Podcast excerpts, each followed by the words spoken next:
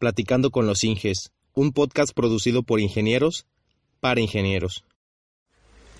Platicando con los Inges es una tertulia en la que se abordan temas propios de la vida como profesionista dentro de la industria de la construcción. En este podcast platicamos de expectativas, sueños, errores y mucho, mucho más. Platicando con los Inges es el pretexto perfecto para tener una charla amena con personas especialistas en su área y que cuentan con años de experiencia en el campo laboral. Cada quincena tenemos un nuevo invitado. Yo soy Jonathan Hernández, soy ingeniero civil y este podcast es una extensión más de Todo Civil, un proyecto que nació en YouTube desde 2013 con el objetivo de compartir mis experiencias en el campo laboral, así como las de mis invitados y colaboradores. Si te interesa, te invito a que visites nuestro canal de YouTube Todo Civil y que te suscribas a nuestra página web www.todocivilblog.com.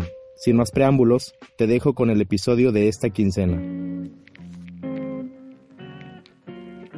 Hola, ¿qué tal civiles? Bienvenidos al episodio número 9 de Platicando con los Inges, esta sección del canal en la que tengo conversaciones completas con ingenieros, arquitectos o cualquier otro profesionista cuyo trabajo esté relacionado con la industria de la construcción. En este episodio tenemos como invitada a la ingeniera Alejandra Karina Narváez Valerio, que en este momento está trabajando en una dependencia de gobierno con la creación de un laboratorio de auditoría de obra pública. Básicamente un laboratorio que ayude a los auditores de obra a verificar la calidad de las obras gubernamentales. Nuestra invitada de hoy domina por completo los temas de control de calidad, estudios de geotecnia, diseño de pavimentos, control estadístico de obras y dictámenes técnicos. Además comparte con nosotros parte de su historia profesional desde que decidió estudiar ingeniería civil, su experiencia estudiando ingeniería civil siendo mujer y la transición de la universidad al primer trabajo.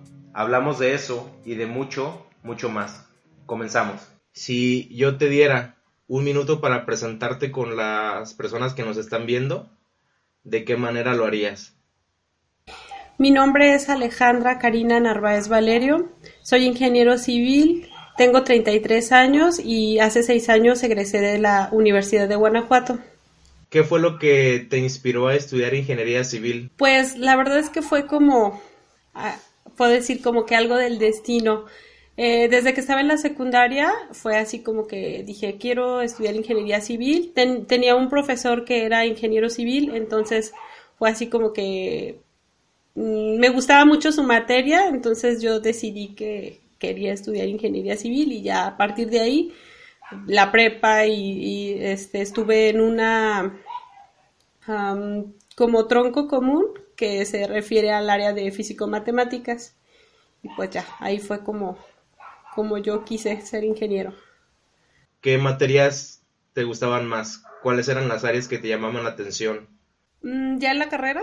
Sí, ya en la carrera, porque al, principio eh, pues tenemos las materias de tronco común, todas las ingenierías por lo general todas llevan las mismas materias hasta cierto semestre y ya de ahí todos van yendo por su camino. Bueno, pues de hecho me gustaba las iniciales como que no tanto, porque uno como que quiere iniciar y ya ver cosas más de ingeniería. Entonces es como lo básico, ¿no? Empiezas como que con física, cálculo, álgebra y, todo ese tipo de, de, materias. Y a mí me gustó más ya, en, ya pasando el tronco común, que son las este, materias de resistencia de materiales, construcción, acero y todo ese tipo de, materias que ya van más enfocadas a, la, ingeniería. Entonces, ¿te llamó más la atención las materias de resistencia de materiales? Sí, extrañamente sí. Después, bueno, la tuve una, este, un diplomado de suelos, entonces a partir de ahí yo me fui como que enfocando más a, a eso, pero en la carrera como que no me gustaba mecánica de suelos ni nada que tuviera que ver con el laboratorio y bueno, posteriormente pues ya me fui como que me fue gustando esa parte. Pero eso ya fue después de ya cuando terminé la carrera. Entonces, eh, bueno, ¿cómo es la experiencia de este de este, durante la carrera pero siendo mujer en una en una carrera que digamos tradicionalmente ha sido Em, dirigida hacia hombres, o bueno, los hombres son los que predominan esta, esta carrera de forma tradicional por de, forma histórica, por cultura, por lo que sea. ¿Cómo es la experiencia siendo mujer? Pues mira, afortunadamente a mí ya me tocaron como tiempos diferentes porque ya la mentalidad de las personas ya, ya ha cambiado. Entonces como que ya te aceptan más, eh, el que seas mujer como que ya no es tanto problema. A lo mejor es un poquito extraño porque lidias con más hombres y como que, bueno, pues son caracteres diferentes y modos de pensar diferente, pero pues en general pues creo que la aceptación pues es buena y pues siempre hay como el apoyo de los chavos. Y bueno, ya uno se acostumbra a lidiar con hombres, que pues después este tiene uno que seguir, o sea, ya en el campo laboral es exactamente lo mismo, la mayoría son hombres, entonces pues ya se acostumbra uno. Si habláramos con porcentajes, ¿qué porcentaje de mujeres eh, había en tu generación? Pues mm, yo creo que como un 20%, o sea, había ya un poquito más de, mujeres. Yo estudié en una, en una escuela, en un campus mm, relativamente pequeño. Mi generación es solamente un salón, es un, salón de clases. Eh, no sé, en promedio durante toda la carrera 30 personas, más o menos. Y mm, no sé, menos de 10 mujeres. Ahorita no, no me acuerdo el número, pero eran muy, muy poquitas. Ajá, y las generaciones que fueron ya más debajo, después de nosotros, eh, se fue incrementando el número. Cada vez hay más mujeres. Sí, sí, sí, ya hay más. De hecho, ahorita, este, hace, no sé, como seis meses más o menos, fui a la, a la escuela y sí, ya hay bastantes mujeres. De hecho, hasta el, los chavos es como diferente porque yo antes los veía como, ya son como más fresas los, los hombres, porque antes eran como más rudos, no sé, como tenían otro aspecto físico en, en su vestir, en muchas cosas, entonces ahorita ya es totalmente diferente, como que ya está más abierto a más, a todo tipo de personas. Entonces, pues sí. Y está muy bien, y está muy bien es que, que, que los tiempos vayan cambiando porque eh, sin duda, para las mujeres antes era como más, me imagino que más pesado el ambiente, eh, eh, en, tanto en la universidad como en el trabajo. Yo imagino que hasta en el trabajo era más pesado aún. Aunque en el trabajo aún sigue siendo un poquito este pesado, ¿no? Es como normalmente a los hombres les dan como mayor oportunidad porque en ciertas áreas pues sí se necesita como ser este pues hacer ciertas actividades físicas que a veces las mujeres pues no, no las podemos hacer, entonces como que no en todas las áreas nos permiten entrar. Que bueno, hay muchas mujeres que no les importa, como que, ay, pues yo puedo cargar y hacer y, lo hacen, pero pues la mayoría no. Por ejemplo, en el área de, obra, estando directamente en el sitio de trabajo, eh, sobre todo cuando se tienen que, eh, como mencionabas, hacer ciertas actividades físicas, a veces nos toca este, meter las manos, trabajar eh, a la par con los trabajadores, porque a veces, a veces no se, pues hay que dar el ejemplo y es parte de, es parte de ser líder, ¿no?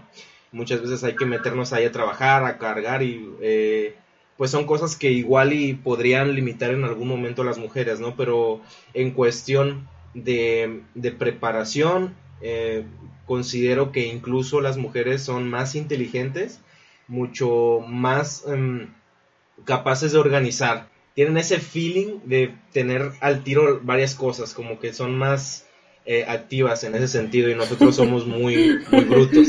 Entonces, yo creo que por ahí tienen igual ustedes muchísimas ventajas, ¿no? Y en campo hay muchas, hay, hay muy pocas sí, mujeres. Sí, sí, hay, hay, muy pocas, este, pues es que sí es cansado, o sea, estar en obra bajo el sol, o sea, sí es algo bastante pesado a mí no me gusta tanto, o sea, estar en el sol así como que digo, oh, ya, me cansé, a una hora y ya estoy súper cansada, pero hay, veces que sí me, me, toca y pues ni modo, tengo que aguantarme. Sí, y bueno, en la mayoría de las universidades existe pues este sistema de prácticas profesionales o residencias o servicio social en el que prácticamente nos apoyan, la, universidad nos apoya a nosotros como alumnos para que podamos em, desarrollar actividades en el campo laboral sin que necesariamente estemos trabajando.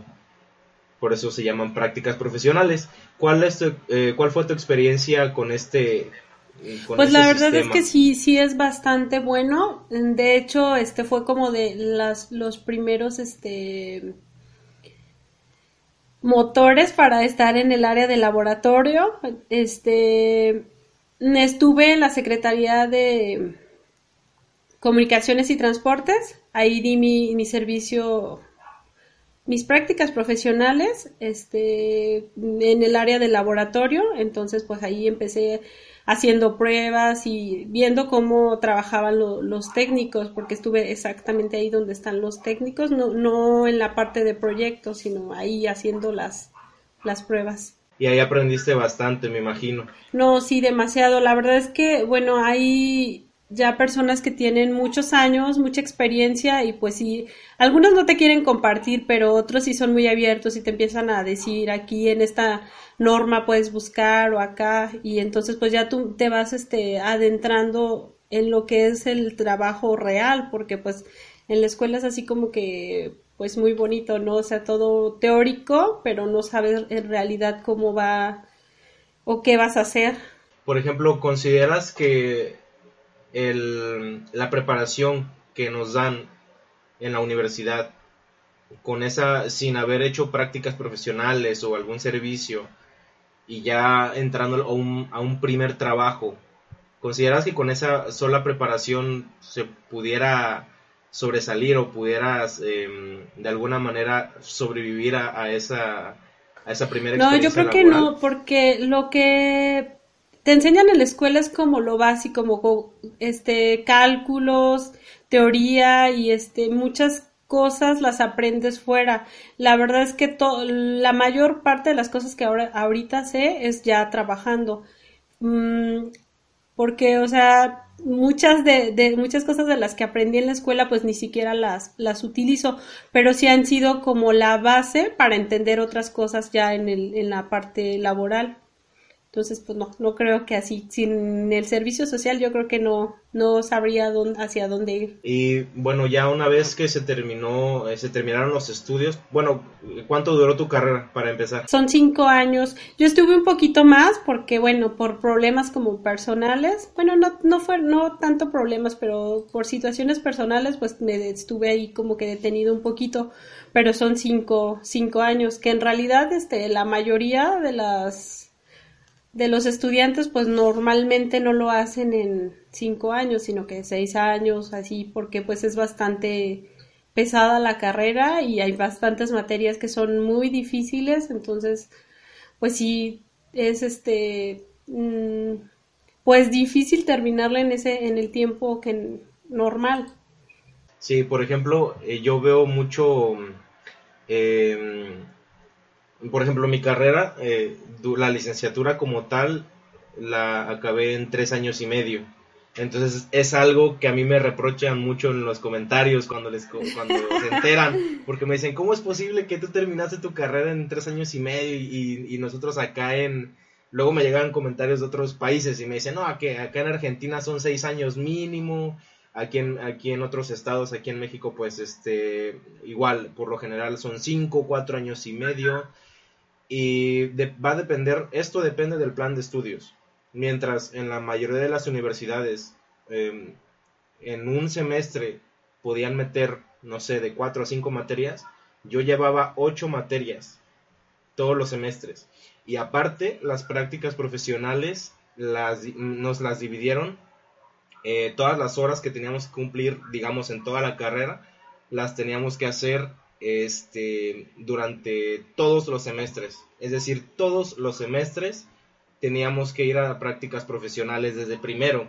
Entonces, siento que eso, em, eh, siento que eso nos ayudó bastante, en lo personal a mí me ayudó mucho, em, porque cada semestre estábamos atascados de información a más no poder. Entonces, yo creo que eso pues esa fue una ventaja el haber salido un poco antes de la carrera.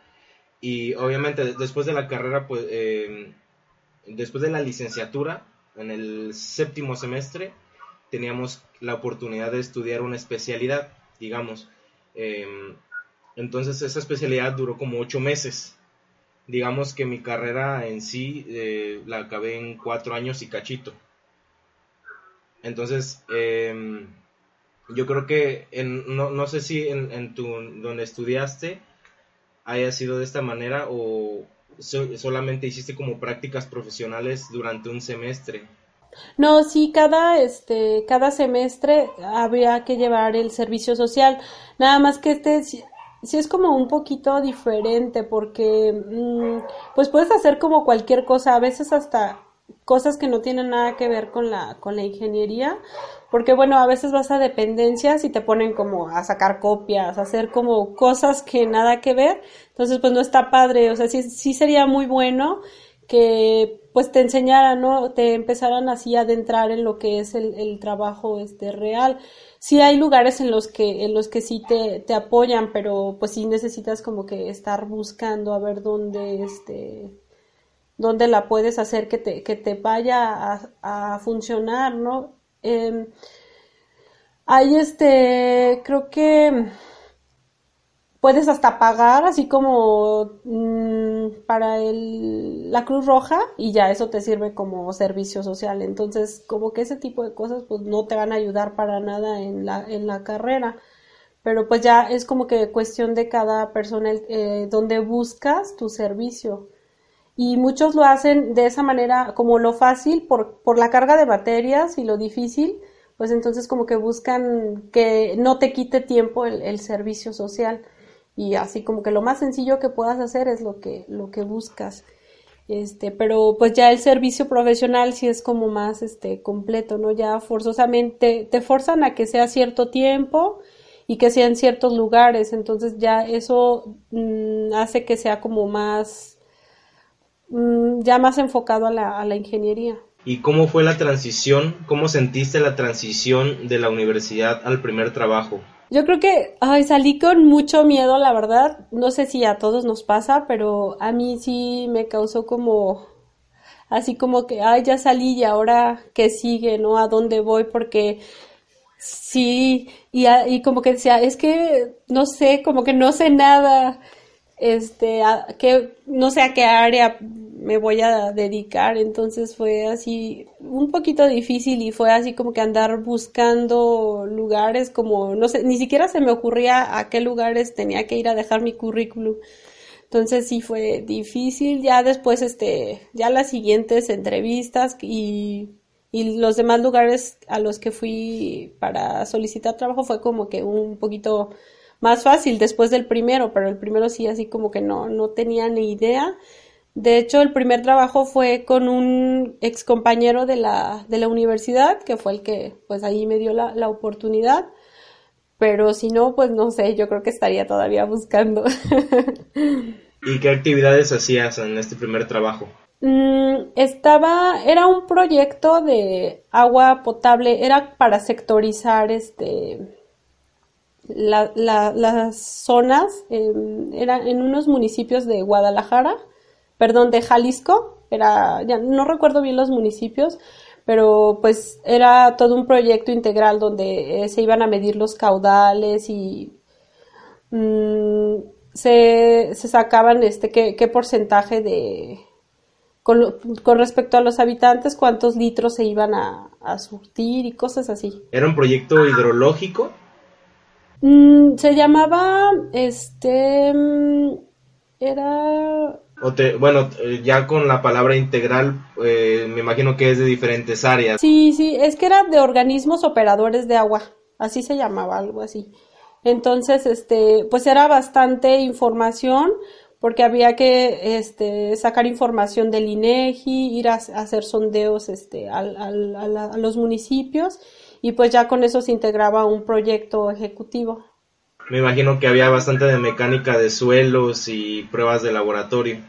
¿Cómo? Perdón, no te escuché. Me imagino que ahí, que ahí aprendiste bastante de mecánica de suelos. No, fíjate que no eran, no eran este sondeos de, de mecánica de suelos, eran nada más así como ir a hacer mediciones a los pozos y ese tipo de cosas. Ahí no había nada de, de, de, de mecánica de suelos, era todo así muy teórico y nada más era así para mmm, pues prácticamente revisar la red de distribución Y de ahí, este, ¿cómo llegaste a tu trabajo actual? A mi trabajo actual, pues mira, estuve, mm, después mi siguiente trabajo fue en un laboratorio este, de materiales. En ese, en ese laboratorio, bueno, fue, yo creo que fue en el que aprendí muchísimo. Era un laboratorio que llevaba control de calidad y también llevaba este, estudios de geotecnia y hacía diseños de pavimentos. Em, pues ahí empecé a, haciendo los informes de resultados de, todos los materiales y ya posteriormente me, empezaron a, a, dejar trabajos para de estudios de geotecnia eh, pues ya hacía los este iba con los con los técnicos a realizar los sondeos y ya en oficina hacía todos los cálculos de, de lo, para los informes de resultados y se, se, integraba un informe en el que, en el que pues yo mm, sacaba todos los datos de, de, los materiales y con ellos hacía, por ejemplo, el diseño de pavimentos, ¿no? Sacaba el BRS y con ese hacía un diseño. Bueno, con varios este, parámetros se, se calculaba y también hacía dictámenes técnicos para la dependencia en la que, en la que trabajo actualmente. Este, mm, el laboratorio en el que estaba trabajaba para esta dependencia. Entonces, este, los dictámenes técnicos pues eran, mm, se enfocaban en los auditores de la dependencia en la que estoy, hacen como inspecciones físicas a las obras. Entonces, este, determinan, por ejemplo, que en, un, que en un camino hay alguna deficiencia. Entonces le llaman al laboratorio para que el laboratorio revise por qué hay esa deficiencia.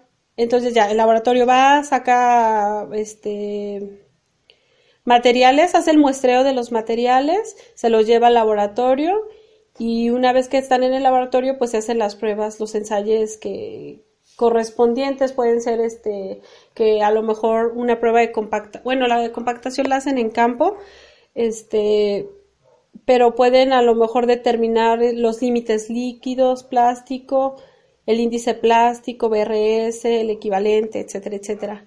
Entonces ya que tienen toda toda esa información este se hace como una correlación con lo que lo que se vio en campo y, lo, y los resultados que, que, se obtuvieron. Y ya con esto se hace un dictamen, se dice, no, pues falló por, no sé, a lo mejor porque la, la resistencia del concreto no fue la correcta o porque hay las capas este, de la base pues es deficiente, no, no tiene la, la la compactación necesaria o hay mucha humedad en el suelo o mil cosas, ¿no? O sea, ya de acuerdo a las este, pruebas de laboratorio uno determina qué, qué causas provocaron esos daños. Perfecto.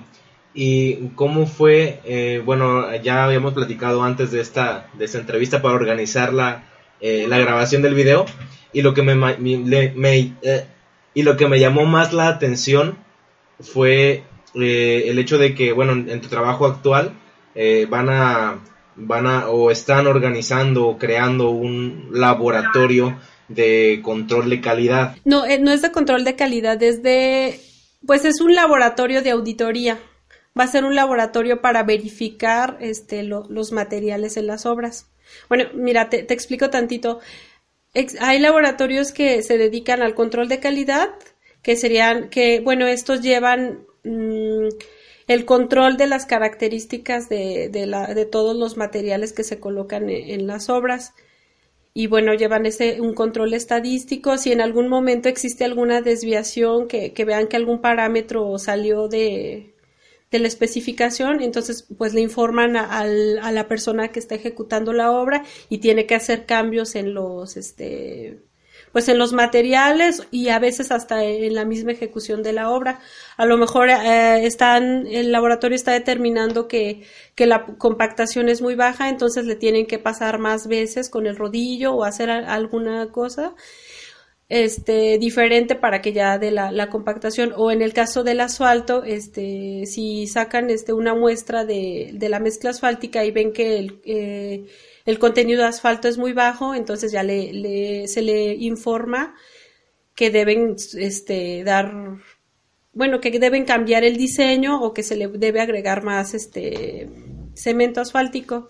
En este caso, tu papel, bueno, el papel de un laboratorio como tal es durante una obra, pero también puede ser antes eh, o después incluso de, una obra, en este caso de las auditorías cuando ya están ejecutadas las obras, hay que ir a checar los materiales que pues que coincidan con los que con los que la dependencia o el cliente llamémoslo así eh, los que, el cliente compruebe que su obra su cualquier estructura se haya construido de, con, con el material que decía el contrato. Eso es básicamente. Sí a eso iba este bueno la, el control de calidad pues se hace durante la, la, ejecución de la obra y también existen laboratorios que hacen verificación, hacen una, el mismo durante la obra, hacen el muestreo que hacen también los de control de calidad, pero en una proporción más pequeña.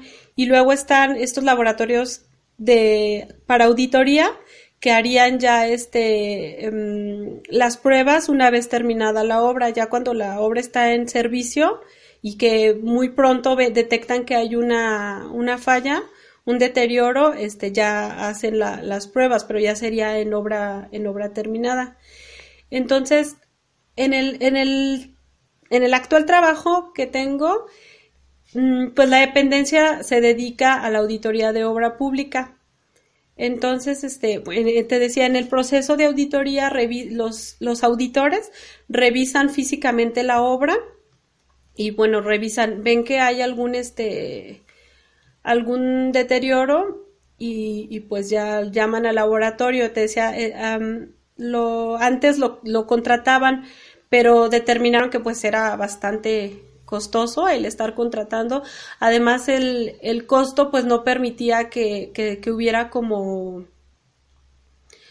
mayor este número de obras atendidas, o sea, podían atender muy muy pocas por el por el costo. Entonces, pues bueno, ya dijeron, no, pues eh, la, mejor opción es tener nuestro propio laboratorio. Ajá. Y entonces, pues ya es, empezamos a hacer todo el proyecto de las instalaciones, el equipo y este, pues el personal, ¿no? Empezamos a hacer la, la estructura de, de, de todo el, el laboratorio. Y adicionalmente a la, a la creación del laboratorio, la dependencia quiere este, que el laboratorio sea acreditado ante la, la EMA, no sé si la, la, ubiques, que es la entidad mexicana de acreditación. Eh, se, se, pretende que bueno se, se, acredite para que pues estas, estas pruebas tengan mayor credibilidad, ¿no? Los, los resultados van a ser pues más este confiables porque pues la, la EMA permite que los que los procesos, los procedimientos y, y todas las todo lo que conlleva las pruebas y a, y a toda la organización del laboratorio sea pues mejor, ¿no? Está mejor organizada y, y pues la EMA te da la, la este reconoce la, la competencia técnica de, del personal, entonces pues eso ya garantiza que va a estar mejor ejecutadas las, las pruebas. Yo hace, ¿qué será? Unos tres años trabajé en una empresa que se dedicaba a hacer estudios de mecánica de suelos y obras geotécnicas.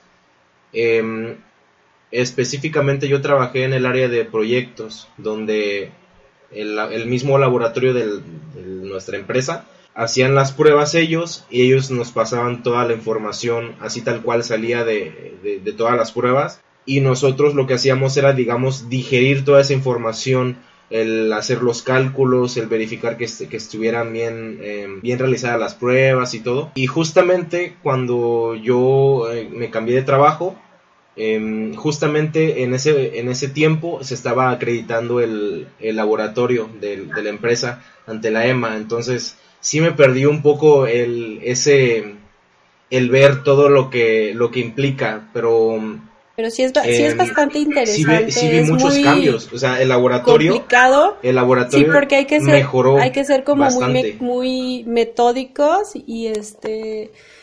Ay, no sé, es mucho, mucha documentación porque todo tiene que estar este, registrado y, y bueno, hay que ser como muy ordenados en todo, en todo en tanto en las pruebas como en lo que se hace ya en, en gabinete. Entonces, pues sí, sí es bastante complicado, mucha capacitación. Calibraciones de los equipos. Así es, calibraciones y que, que las instalaciones estén en las condiciones que deben ser, porque bueno, revisan de todo.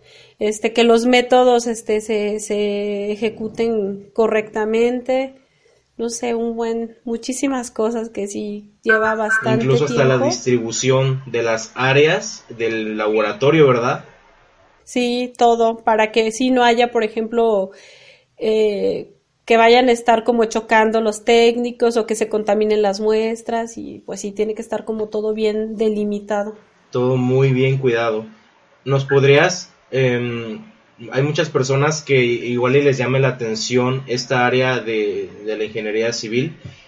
Em, ¿De qué forma definirías de forma breve el control de calidad? Em, pues es una serie de actividades que ayudan a garantizar el cumplimiento de las características de los materiales y también forman parte de la, de la ejecución de los trabajos. Bueno, los trabajos deben estar bien ejecutados. la, la, persona que lleve el control de calidad debe verificar también este todo el proceso de, de ejecución.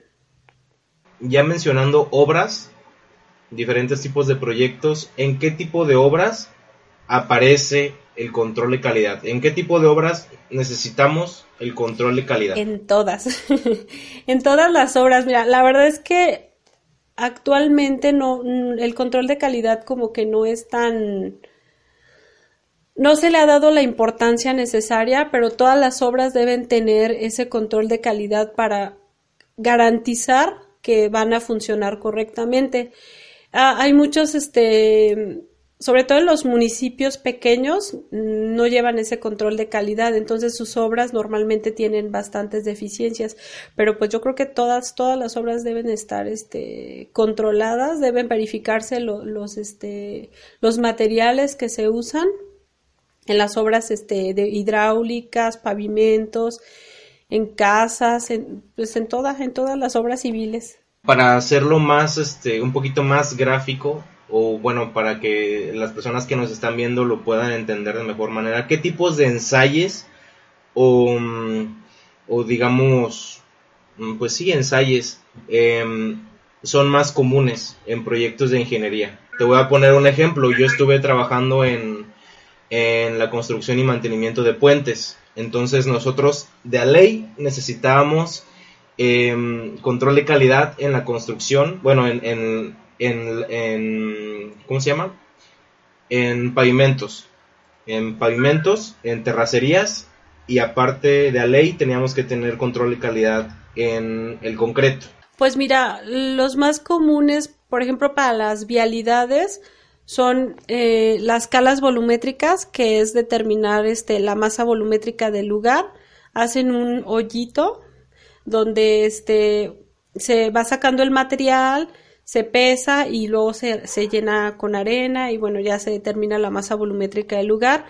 Esa sería una para las terracerías y en esa misma se toma, se toma material y se lleva, bueno, al laboratorio, se determina el CBR, los límites de consistencia, el, el equivalente de arena, la granulometría, y qué más, qué más. Pues yo creo que son como los más este, básicos, los que generalmente se, se sacan. Y luego para el, para el concreto asfáltico, este, para ese se saca la granulometría, los este, vacíos, la estabilidad, el flujo y el contenido de asfalto, que es así como que lo, lo básico. Mm, para el concreto, pues dependiendo de, de qué sea, si es por ejemplo para una uh, un pavimento, pues normalmente se diseñan con MR, entonces se saca el módulo de ruptura, se, se, se saca una viga y se prueba flexión y ya con eso determinamos el, el MR. Y en el caso de, por ejemplo, no sé, algún muro que sea colado de, de únicamente concreto, este, pues se saca la resistencia que se, a compresión, que es el F''C, este, pues ya igual se, se, es, es en lugar de hacer este vigas, se sacan este cilindros de concreto y pues ya se prueba. ¿Cuáles son los ensayos más complejos que se pueden hacer en un laboratorio de este tipo? Pues la verdad es que todos tienen como su su complejidad, pero a mí me parece que la ASHTO, que es para determinar la masa volumétrica seca máxima, es como de las más complicadas. lo, que, lo que se hace es en un molde, se coloca material y se, y se le da este, cierta compactación con, con unos pisones. Entonces, este, bueno, ya, ya que está a cierto nivel, se pesa y se saca este, se saca la, uh, la masa volumétrica este, con la relación de peso y volumen. Entonces, este, se me hace complicado porque hay que hacer varios, este, varios ensayos. La, la prueba mm, debes hacer una, una curva de compactación para poder determinar. Entonces, no cualquier técnico puede así como que hacer una curva pues bien hecha. A veces este los puntos como que no se prestan para, para que la Ajá. Entonces, este, mm, creo que esa es de las más difíciles y, y cansadas porque es difícil estar con el pisón para, para los chicos estar así dando los golpes. Ya existen este compactadores automáticos, pero pues no todos los laboratorios lo tienen. Entonces, este, pues es cansada. Eh, otra de las pruebas es la de CBR. Hay que hacer este, también igual varias, este, varios ensayos con diferentes este, masas volumétricas y bueno, se, estos se prueban a resistencia a la penetración, se, se meten a una prensa donde un vástago va este, penetrando la, la, el espécimen, la, la, el material pues entonces em, se da diferentes este, lecturas, hay que, hay, que, hay que estar tomando varias lecturas, entonces igual se terminan unas curvas este, que igual a veces no están como, bueno, si la prueba está mal ejecutada, pues no, no están perfectas pues las curvas, entonces es difícil para algunos este, técnicos hacerlas. Esa y qué otra. Mm, Ah, el diseño de, de, de, de las mezclas asfálticas también es complicado porque igual yo creo que casi todos eh, los, los ensayos que son complicados es porque hay que hacer como varias este, pruebas, varias repeticiones. Este, igual tienes que ir con diferentes contenidos de asfalto y sacas todo, este, la estabilidad, el flujo, los vacíos. Entonces, te dan varias gráficas que igual tienen que tener cierto comportamiento y si la prueba no está bien hecha te van a dar puntos así como que dispersos y o no, no vas a poder sacar como que el, el bien el contenido óptimo de, del asfalto. Pues esas creo que son las más complicadas. Imagino que, que los técnicos deben de tener cierta sensibilidad, pero yo creo que también con la práctica lo van, lo van desarrollando, ¿no? Van haciendo su trabajo mucho más fino. Sí, ya, ya con la experiencia, o sea, fácil lo, lo, este, lo, lo hacen, ya, ya hasta ni, ni, ni les cuesta trabajo porque lo hacen así como que a la primera ya sale todo perfecto, pero sí cuando empiezan, este, como, como que sí cuesta trabajo, este, pues tienen que estar como que afinando ciertos puntos, ir, ir haciendo muchas veces hasta que pues ya les quede. ¿Nos podrías compartir una experiencia o una anécdota que te haya marcado, que te haya dejado alguna experiencia? Bueno, pues es que ya te, ya te había dicho, pero eh, creo que la, la, lo que fue como más impactante para mí fue el, el primer trabajo, ¿no? El salir de la escuela y este y pues no, no saber ni qué onda, ¿no? O sea, hacia qué lado me voy a ir. La ingeniería tiene un chorro de, este, de áreas, de áreas, entonces, este, pues para mí fue como muy difícil. Entonces, pues yo, yo la verdad les recomiendo a todos los chicos que pues no, no se, no tengan miedo, que cualquier este cosa que vayan a, hacer en su primer trabajo, pues a lo mejor este la van a regar, pero pues que se den esa oportunidad de, de aprender, porque la verdad es que en el primer trabajo aprendes y a lo mejor en el siguiente también, y, pues que sigan este que no que no tengan así como el, el miedo porque la es sí es complicado y este y difícil este empezar a, a, trabajar. Entonces pues sí perder el miedo es como que lo, lo que yo les recomiendo. Qué es lo que sigue para la ingeniero Karina Narváez qué es lo que sigue pues para ella hablando pues profesionalmente? pues mira, ahorita como que mi meta a más corto plazo es que el laboratorio en el que estoy se acredite, para mí va a ser como un logro, porque yo estoy en este proyecto desde ceros, empecé desde hacer todo, empezar a hacer el, organigrama, las instalaciones.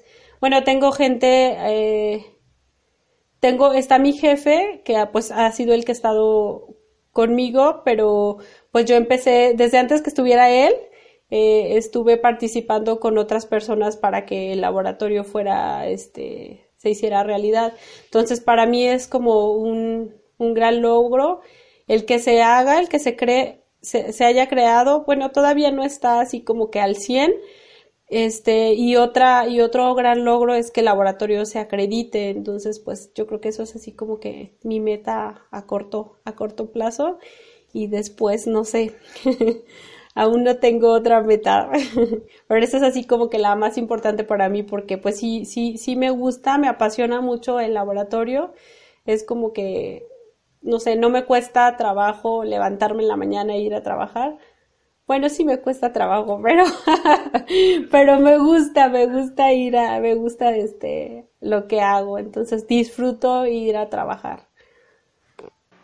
Yo creo que todo mundo queremos eso en la vida, el, amanecer, este, despertar ilusionados todos los días y, no verlo como un trabajo. Yo creo que cuando, cuando te gusta lo que haces, no importa la hora que lo estés haciendo, yo creo que siempre hay una satisfacción que te impulsa a seguir haciendo eh, y acabar, aunque sea un trabajo rutinario, pero siempre se, se encuentran nuevas cosas, ¿no? Igual depende de la actitud.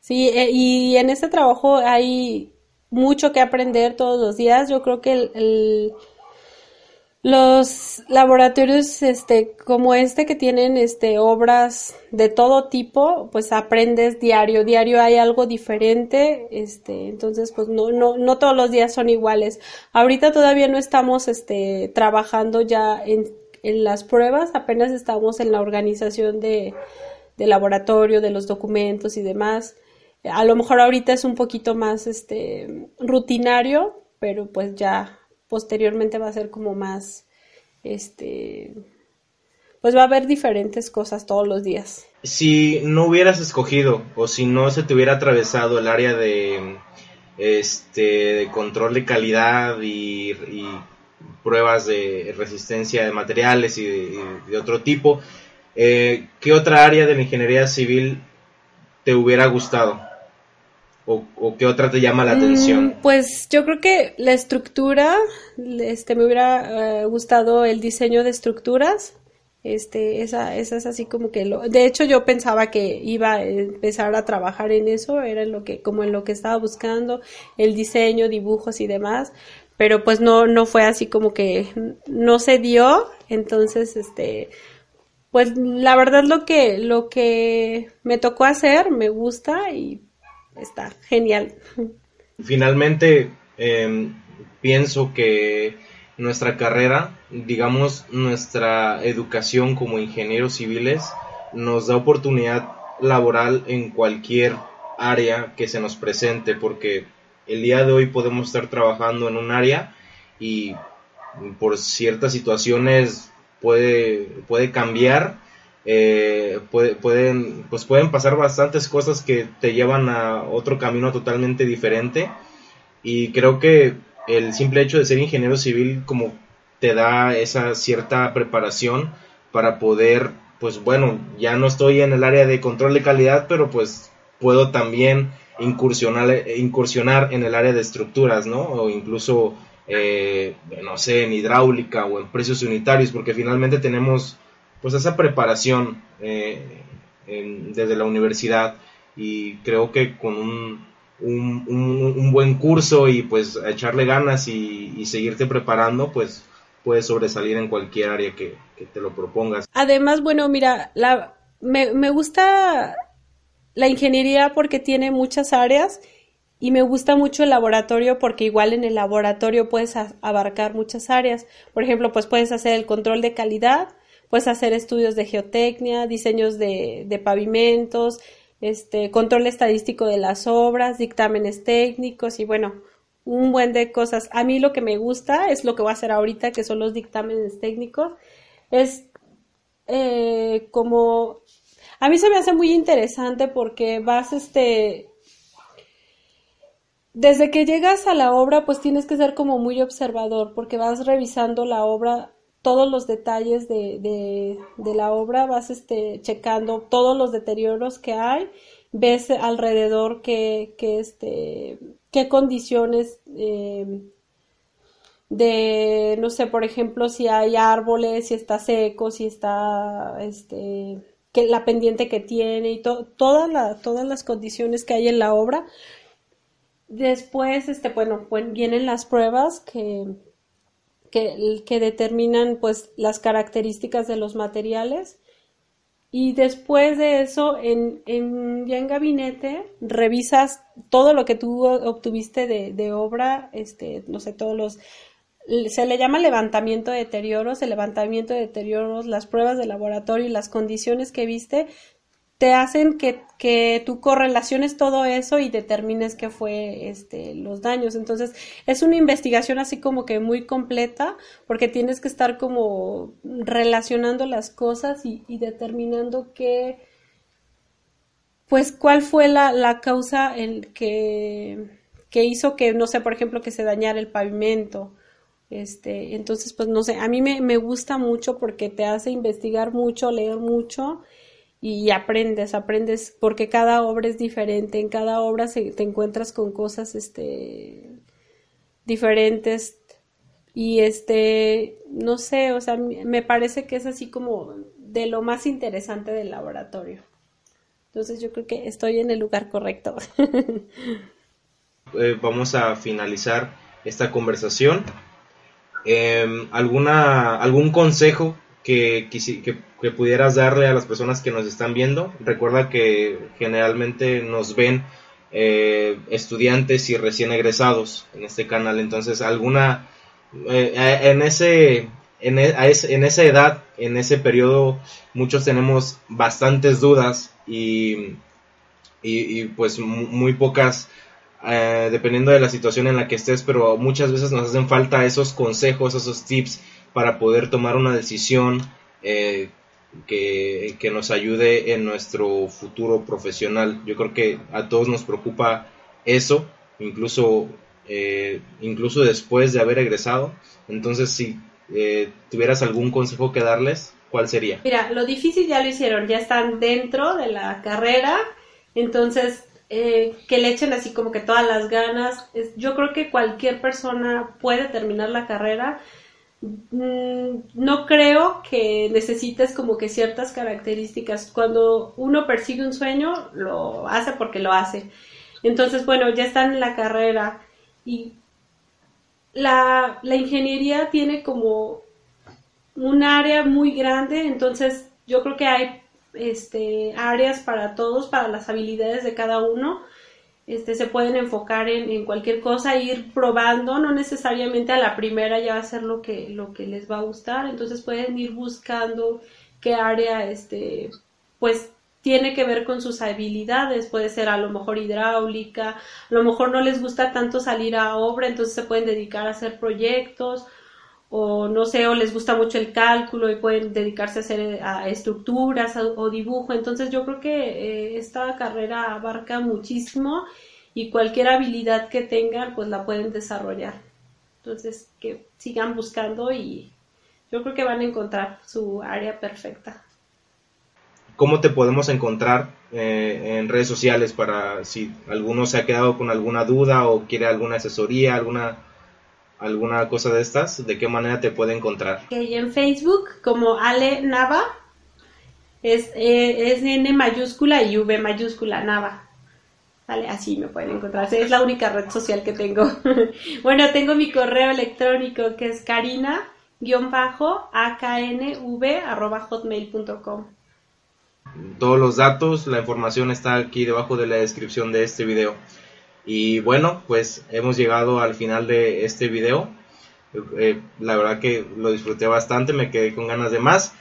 Eh, eh, los civiles tendrán la oportunidad de, pues de elegir a ver si, si nos dejan su comentario, si quieren tener otra conversación con la ingeniera Karina Narváez Valerio. soy muy malo con los, con los nombres, me, me cuesta mucho aprendérmelos. Este, muchísimas gracias, Inge. Eh, gracias por darnos eh, un poquito de tu tiempo. Muchas gracias.